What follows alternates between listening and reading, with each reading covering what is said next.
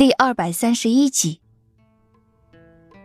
师兄，你和太子殿下这么快就聊完了吗？他有没有为难你啊？云溪赶紧问道。魏莫初微微摇头，不过是寻常的聊天而已。况且我的性子，太子殿下也知道，我不愿说的，他强问也没用。说完这句，魏莫初看着云溪，接着说道：“还有啊。”我和太子殿下相聊的时间也不短，是你太贪玩了吧？被魏莫初这么一说，云溪看了高长恭一眼，有些不好意思的反驳道：“我哪有啊？是师兄你说的喂食吗？我可是很准时的。”并非希儿贪玩，是本王难得有空，又正巧遇上了希儿，所以就让希儿陪本王逛了会儿街。高长恭见云溪微微嘟着嘴，好似有些不乐意。便笑着开口说道：“听到高长恭对云溪的称呼，魏莫初有些微微惊讶。不过这种惊讶只持续了小片刻，便消失了。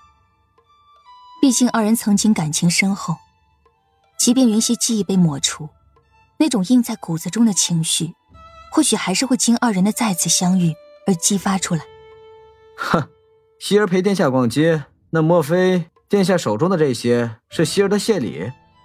魏莫初目光落在高长恭的手中，笑着说道。对此，高长恭也是浅浅一笑，将手中的东西递给魏莫初，说道：“是啊，你作为师兄，总不会让你的师妹拎这些吧？”魏莫初扬了扬眉，无奈的接过高长恭递来的东西。殿下都发话了，那莫初也只能遵从了。接过东西之后，他那本就拎着不少东西的双手。更是被塞得满满当当。云溪见自己的师兄拎着这么多东西，而自己双手空空，着实有些过意不去，就拿了些过来。然后二人朝着高长恭行了一个礼，就转身出了城门。高长恭一直站在城门口，注视着他们，直到二人骑马远去的身影完全消失不见，才收回目光，然后走回兰陵王府。想起方才云溪骑马的模样，高长恭的嘴角露出了一丝笑意。云溪的骑术倒是长进了不少。云溪和魏莫初骑马回到不周山的时候，差不多申时刚过，二人下了马，牵着马走上了桃花坞。莫阳子此刻正在捯饬他的那些桃树，端着水瓢在给那些桃树浇水。对于这些桃树，莫阳子很是上心，云溪见平日里飘仙道然的莫阳子，除了对他和师兄之外的任何事情都不怎么放在心上，唯独对这满院的桃花很重视。云溪曾偷偷问过魏莫初，这桃花是不是对师傅有着什么特殊的寓意？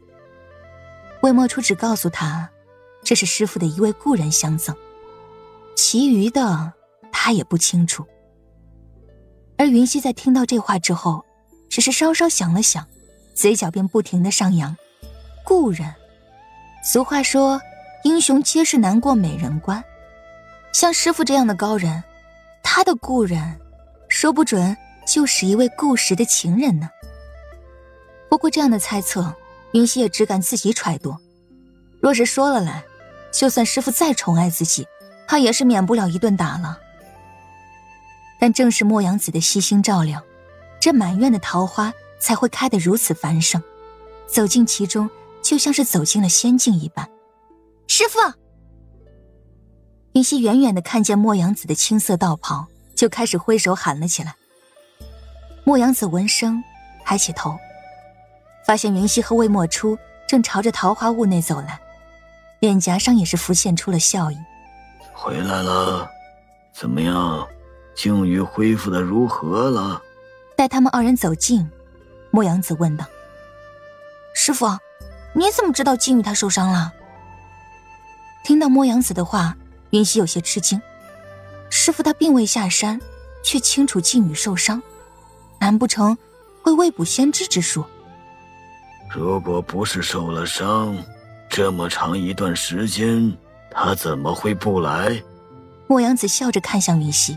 说道：“靖宇是被九牧局的人打伤的，虽然中了毒，但是好在欧阳山庄有足够出色的大夫，薛铁已经将静宇体内的毒素全部解除，只要再休息几日便可恢复。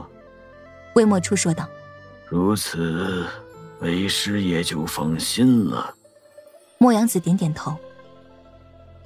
入夜，云溪坐在梳妆台前，看着窗户外的满天繁星，想起今日在邺城的情景，嘴角没来由的上扬。他拿起放在梳妆台前的一个青花色的胭脂，将其打开，靠近鼻尖，轻轻一闻，一股淡淡的花香便随之传入了鼻尖。古代的胭脂水粉都是纯天然的，即便是被制作成了饰品，也依旧能寻找到一丝原材料的影子。云溪用手蘸了一点胭脂，抹在手背上，白皙的皮肤上。顿时就显现出一道浅浅的紫粉色的印子。夜深了，这颜色并不能看得很清楚。不过借着月光，云溪能感觉得到，这个颜色应该会和自己的肤色很配。他扬了扬眉，好久都没用过胭脂了，不如明天抹一个试试。屋子外，莫阳子和魏莫初一同站在门前，仰望着星空。师傅，今日师妹她遇见兰陵王殿下了。魏莫初说道：“既然是去邺城，难免会遇到。”莫阳子对此并不惊讶。而且师妹她还和兰陵王一同在街上逛了小半个时辰。难怪看希儿今天似乎特别高兴，原来竟是这个原因。莫阳子淡淡笑了笑，说道。对于莫阳子平静的反应，魏莫初有些不明白。师傅，当初我们将师妹的记忆抹去，而且这三年来也是尽少的让师妹下山，就是担心她触景生情，恢复记忆。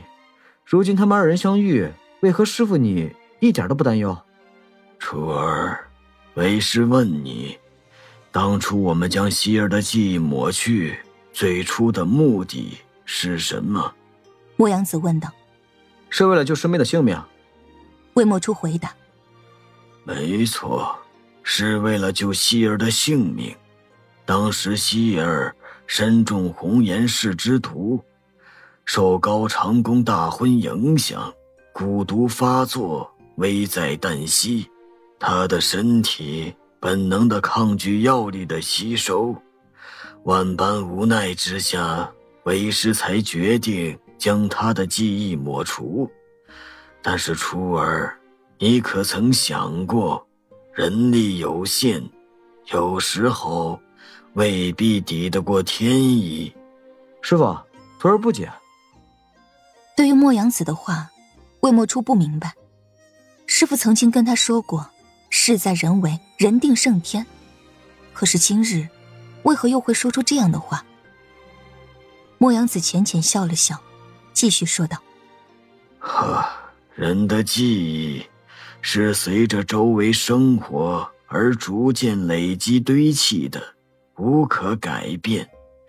当初我们为了救希儿，强行抹去了他脑海中的部分记忆。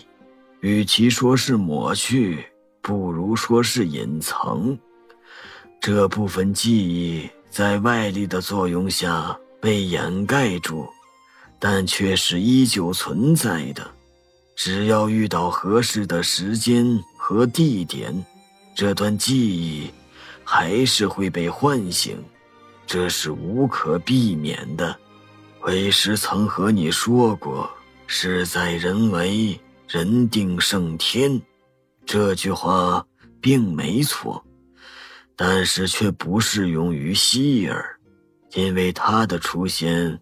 本身就是天意，天意。魏墨初皱了皱眉，随后有些恍然大悟般的问道：“师傅，你是说兰陵王殿下？”莫阳子点了点头：“嗯，没错。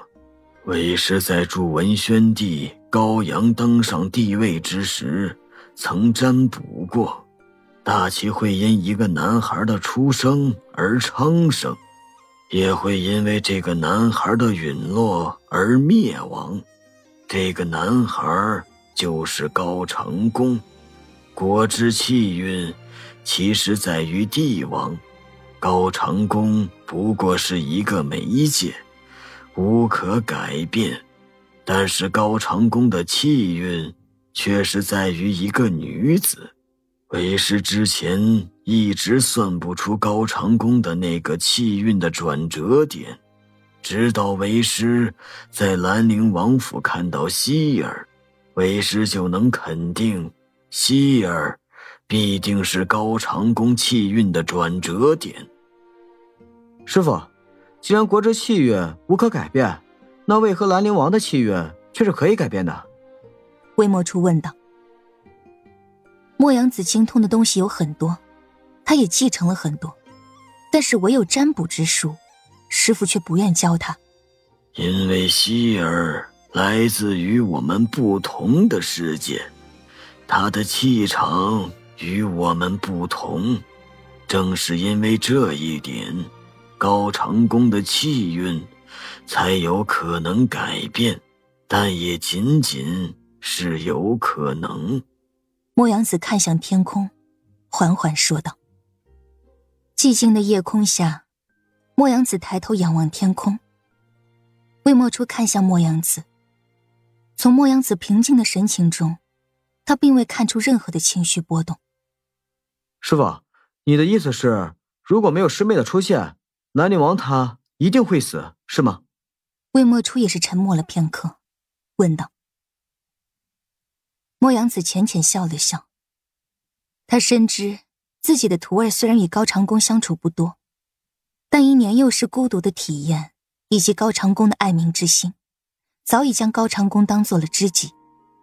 这个世界上没有一定与不一定，生逢乱世，什么都是有可能的。为师所占卜到的不过是客观的东西，只要主观意念够强，就能够改变。莫阳子说道：“为师知道你将高长恭视为知己。”否则也不会在叶城遇见高长恭之时，没有阻止他与希儿的过多接触。听到师傅说的话，魏莫初微微点头。师傅果然是了解自己的。而在他知道高长恭未必会因高家皇室而死之后，也是稍稍的放心了。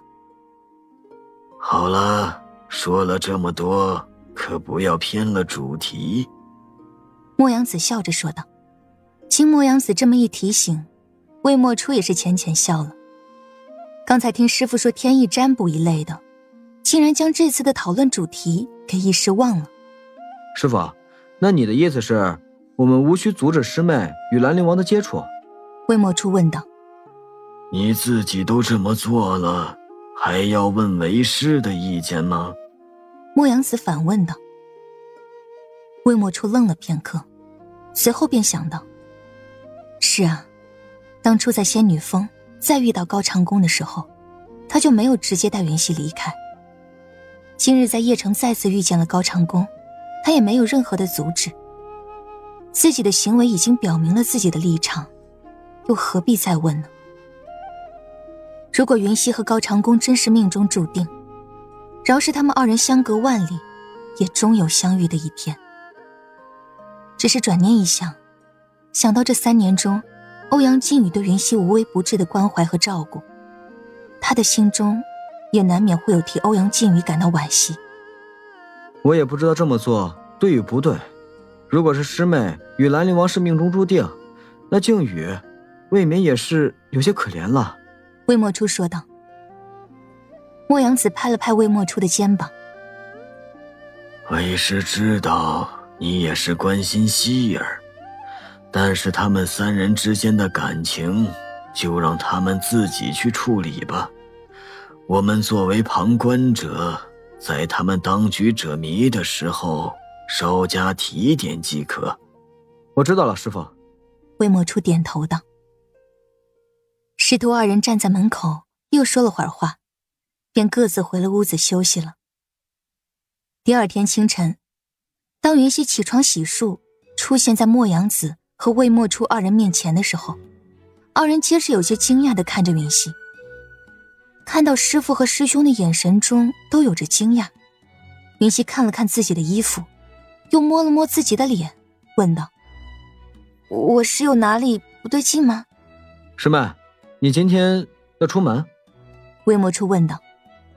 云溪摇了摇头：“没有啊。”那你今天穿成这样是？还没等魏莫初说完，云溪就将他打断了：“你就说好不好看吧。”云溪直接问道：“好看是好看，但是在家用不着吧？”魏莫初将云溪上下打量了一遍，说道：“今日的云溪，其实和平常也没有太多的不一样，只不过今日云溪化了一个淡妆。”简单修饰了一下她本就精致的容貌，又戴了一对小小的耳环。耳环虽然简单，但是配上精简的妆容，便将云溪的容貌衬托得更加出色。听众朋友，本集播讲完毕，感谢您的收听。